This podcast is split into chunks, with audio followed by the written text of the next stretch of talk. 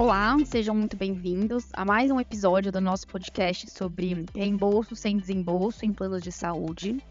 Eu sou a Mayra Materagem Imperatriz, associada da prática de Life Science e Saúde do Matos Filho.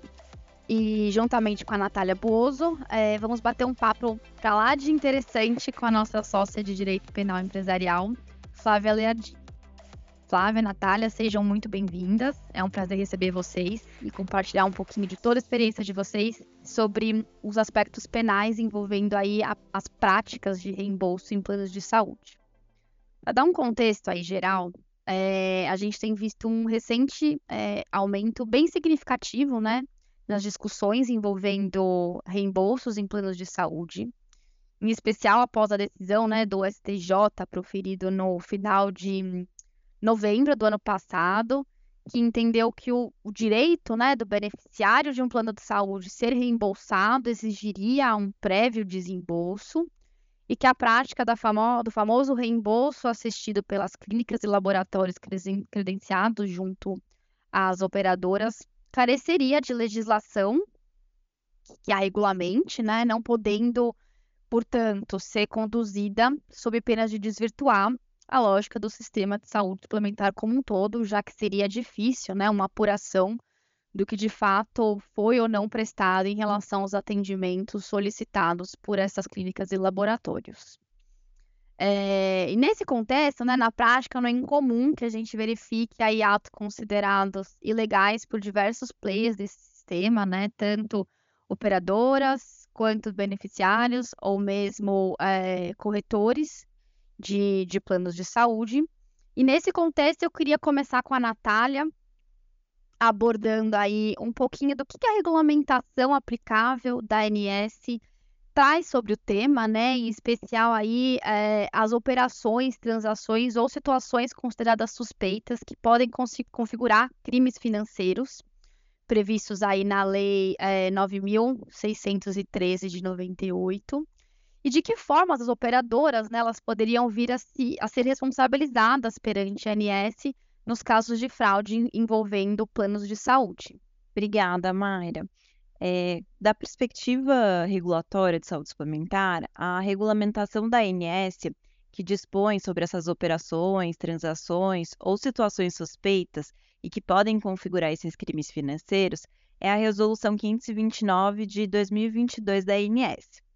É, e ela é, determina né, que as operações consideradas suspeitas é, relacionadas aqui a, ao reembolso de plano de saúde seriam a emissão de contratos de pessoas inexistentes, a avaliação ou pagamento de um reembolso em um valor superior ao valor declarado no contrato vigente à época da ocorrência do evento, o pagamento de um reembolso cujo o fato gerador esteja desvinculado da cobertura do contrato e o pagamento de um evento sem a documentação comprobatória da ocorrência é, dessa despesa médico-assistencial. É, em relação a esse ponto, é muito importante destacar é, que a própria resolução da ANS ela determina que as operadoras devem manter sempre um registro e as cópias dos documentos que comprovem é, essas operações e transações é, que tenham um valor igual ou superior a 10 mil reais. Então, é muito comum hoje é, a gente notar que as operadoras têm adotado uma postura mais rigorosa quanto a essa documentação para comprovar as despesas médicos assistenciais que tenham um valor ali igual ou superior a 10 mil reais para que então elas possam verificar, fazer análise da ocorrência dessa despesa médico-assistencial e assim autorizar o respectivo reembolso. É, caso uh, uma operadora ela verifique, então, é, uma dessas operações suspeitas que a gente acabou de mencionar, ou até mesmo é, uma proposta de realização dessa operação suspeita, ela tem a obrigação de comunicar no prazo de 24 horas é, à ANS e ao próprio Conselho de Controle de Atividades Financeiras, que também é conhecido como COAF. É, caso ela realize essa comunicação de boa-fé para a ANS e para o COAF, o, tanto a operadora quanto seus controladores, administradores empregados ou funcionários não são responsabilizados em âmbito administrativo.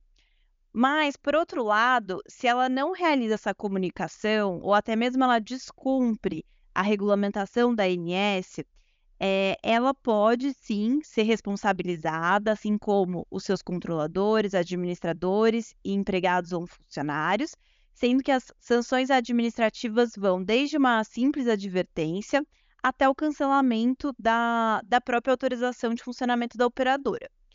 Considerando é, essas obrigações que são tão relevantes, é, as operadoras hoje elas têm desenvolvido e implementado procedimentos internos de controle para detectar essas operações suspeitas e até mesmo a propostas de uma operação suspeita. É, e também elas têm promovido um treinamento para os seus empregados e funcionários para que eles é, não realizem essas operações suspeitas e até mesmo identifiquem elas.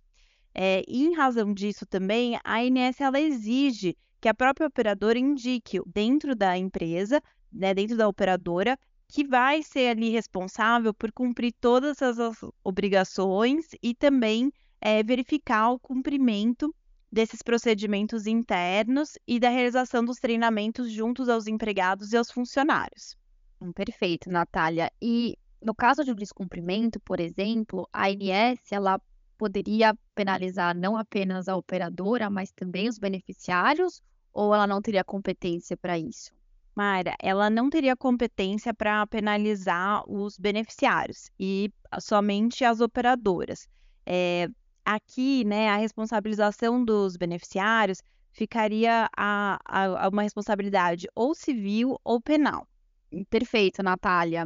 E nesse ponto, é, pegando um gancho aí é, na sua abertura em relação aos aspectos penais aplicáveis, Flávia, é, eu queria ouvir um pouquinho de você. Quais são os aspectos, né, os impactos penais aí que você costuma ver pela sua experiência relacionados não só ao reembolso sem desembolso, e esse é o, ao reembolso assistido que foi tanto objeto aí de discussões perante o STJ, mas também de outras fraudes envolvendo é, o plano de saúde. De que forma, né, a, constatação dessas fraudes vem acontecendo, né?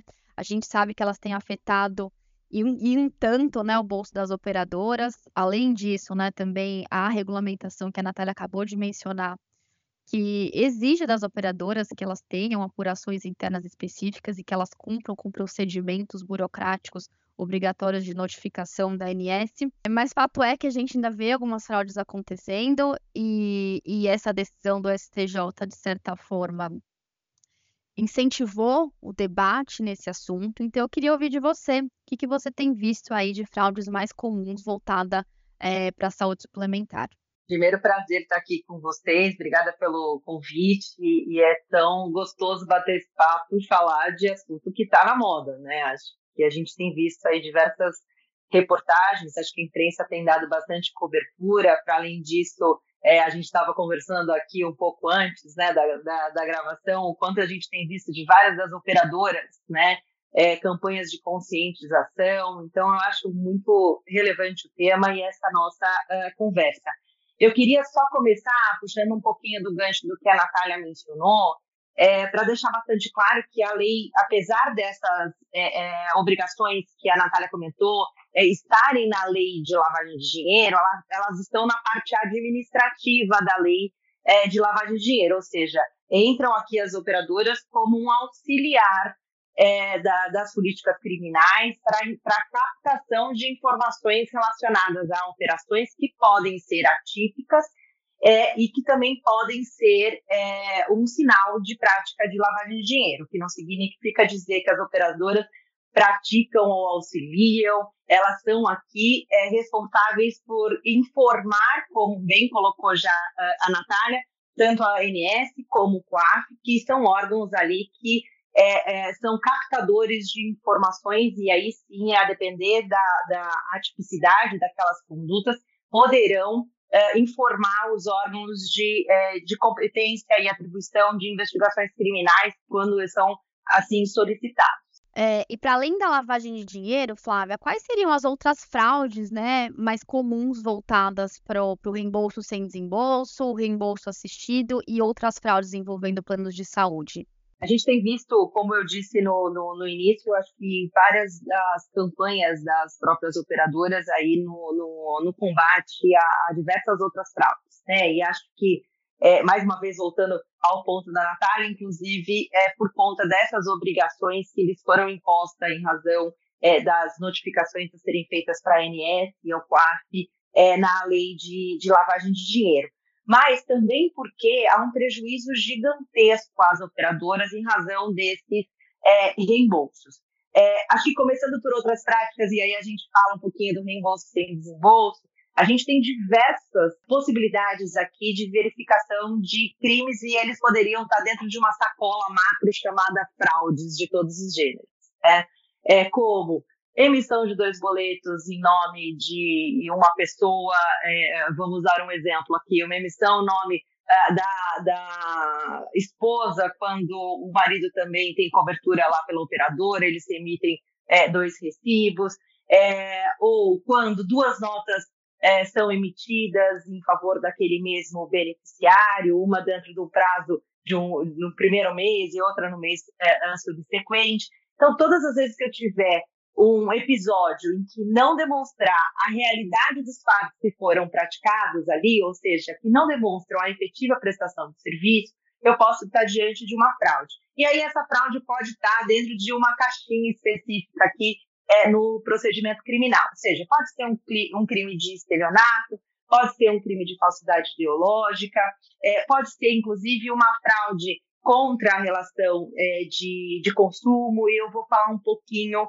uh, sobre isso. No caso do, do, do, reembolso sem desembolso, que eu acho que é o grande tema aqui nosso de, de hoje, é, e acho que temos aí a, a questão da ilicitude pela parte civil, que já foi verificada pelo próprio STJ, quando eu tenho uma prática é, é, para além daquela uh, desenvolvida pelo profissional uh, da saúde, de captar as informações do cliente, então ter acesso aos dados é, para simples é, é, reembolso em nome daquele é, paciente, que seria o beneficiário da operadora, mas eu tenho também uma fraude a isso atrelado, ou seja, eu tenho ali a inserção de prestação de serviços que não foram realizados. Então, imaginar que eu fui fiz um exame de sangue e aí vai o médico com acesso à senha é, e, e os dados do paciente e beneficiário, portanto, da operadora, insere ali no sistema que, para além daquele exame de sangue, outros é, foram os procedimentos adotados, tendo um benefício financeiro em prejuízo da operadora. Isso aqui é, caracterizaria um crime de estelionato. Diferente, a gente estaria num crime de estelionato, porque tá bastante, a gente está bastante acostumado a ouvir que a gente, é, o nome comum é de fraude a, a, a seguros, né? É, nesse tipo penal específico do estelionato, eu precisaria ter ali uma destruição, eu precisaria de, uma, de alguma coisa, ou no caso de saúde, eu precisaria ter uma lesão do próprio corpo, ou a saúde, ou agravar a consequência de uma lesão ou doença com a vontade de obter uma, uma indenização. Então, são, é, é um caso bastante específico. Mas, para ficar mais claro, aqui seria um, um caso clássico de colocar fogo ou incendiar uma casa para fim de recebimento de um seguro, ou se lesionar para fim de recebimento é, de um seguro é, que, de vida, por exemplo. Né? Então, acho que não estamos diante aqui, quando a gente fala de reembolso sem desembolso, a gente está diante de um estelionato é, clássico e teremos aí possibilidade de outros, outras práticas de ilícito, como uma falsidade ideológica, é, por exemplo. E aí as penalidades envolvendo, por exemplo, uma falsidade ideológica, quais seriam? A gente tem pena de prisão, é uma pena é, é, relativamente alta, tá? Falsidade ideológica. É, no crime de estelionato, acho que vale a pena a gente lembrar que tivemos alterações legislativas hoje. É, é um crime que tem uma, uma pena de 1 um a 5 anos é, de prisão também, mas tivemos, como eu estava dizendo, uma alteração uh, legislativa para dizer que a ação penal relacionada ao crime de estelionato ela é uma ação penal que depende de uma representação da vítima. Então, as operadoras aqui, sendo elas as tomadoras do prejuízo, né, a gente precisaria ter uma representação da própria operadora às autoridades policiais dentro de um prazo de seis meses do conhecimento da autoria daquele fato. Não, perfeito. E em fraudes, quando envolve, né, a, a clínica fazendo o reembolso assistido, né? O laboratório credenciado, aí a operadora fazendo o reembolso assistido. Como se dá a, a responsabilização tanto da PJ, se for aplicável, né, e da pessoa física? para o direito penal aqui, a gente não, nesses casos, a gente não vai ter responsabilidade da pessoa jurídica, os crimes, é, apenas dos crimes ambientais, no, a gente tem responsabilidade da pessoa é, jurídica para fins penais. É, então, seriam mesmo as pessoas físicas é, tomadores daquela decisão, que tiveram contato com a ação, que participaram de alguma forma relevante naquela conduta. Então, é, por exemplo, a, a, clínica com a ciência do beneficiário, que insere um, um, um tratamento ou uma prestação de serviço inexistente, é, tá, estão ali todos eles praticando, ou possivelmente, né, praticando um crime de, de estelionato. Seriam todos eles passíveis de responsabilização criminal. A gente poderia dizer, então, que seria de fato para quem concorreu para aquela ação. E no caso, por exemplo, de clínicas que têm como atividade core, né, fazer esse reembolso assistido justamente para fraudar o sistema, é, porque muitas das vezes a gente até viu notícias crime nesse sentido, em que clínicas foram criadas justamente para eh, solicitar reembolsos de procedimentos que não aconteceram por parte do beneficiário, e muitas das vezes sem o conhecimento de, desse beneficiário, mas a clínica como um todo é, concorria para aquela ação, né? Nesse sentido, como que você vê a, a uma possível responsabilização da clínica e de, né, das pessoas da clínica? Você tem completamente razão. É todo, todo aquele que concorreu é, para a prática daquele ilícito, né? Então, é, tanto aquele que inseriu aquela informação com a ciência de que aquilo era fraudulento ou era inexistente, aquela informação que foi apresentada, é, como aqueles que forneceram documentação ou que tiveram ciência, é, como o próprio beneficiário da prática ilícita. Eu posso fazer só mais um comentário? Eu acho que tem sido muito relevante o trabalho das operadoras com relação à informação, a levantamento de informações nesse sentido, o que tem incentivado é, o conhecimento das autoridades a, a, a respeito dessas práticas, é, e é por isso que nós temos visto cada vez mais casos de investigação relacionadas é, a, esse, a, essas fraudes, e como você acabou é, de mencionar, e, e, em vários casos em que chocaram aí, né, e saíram na imprensa, chocaram muitos, em que clínicas simplesmente não existiam, elas estavam ali para é, praticamente entregar nota fiscal para que, que fosse solicitado é, o reembolso. Então, assim, outros crimes podem estar atrelados aqui, tá? Depende muito do que a gente tiver dos fatos relacionados. Então, Nesse caso aqui, por exemplo, eu poderia ter é, um, uma questão de uma organização criminosa por trás é, é, da prática desses ilícitos, até a chegada de uma sonegação fiscal, por exemplo, se o próprio beneficiário utilizar desses recibos que tem a ciência da inexistência da prestação de serviço para fim de dedução de, do seu imposto de renda. Então, acho que a gente teria assuntos aqui para mais de duas horas, se fosse necessário, mas era só esse bate-papo para que a gente tivesse um pouquinho de luz do quanto estão é, relevantes esses temas nos dias de hoje. Obrigada, Flávia, Natália. Eu agradeço muito a participação de vocês e toda essa experiência valiosíssima que vocês compartilharam com a gente hoje. Eu espero que todos tenham gostado e aguardamos vocês no próximo capítulo. Obrigada.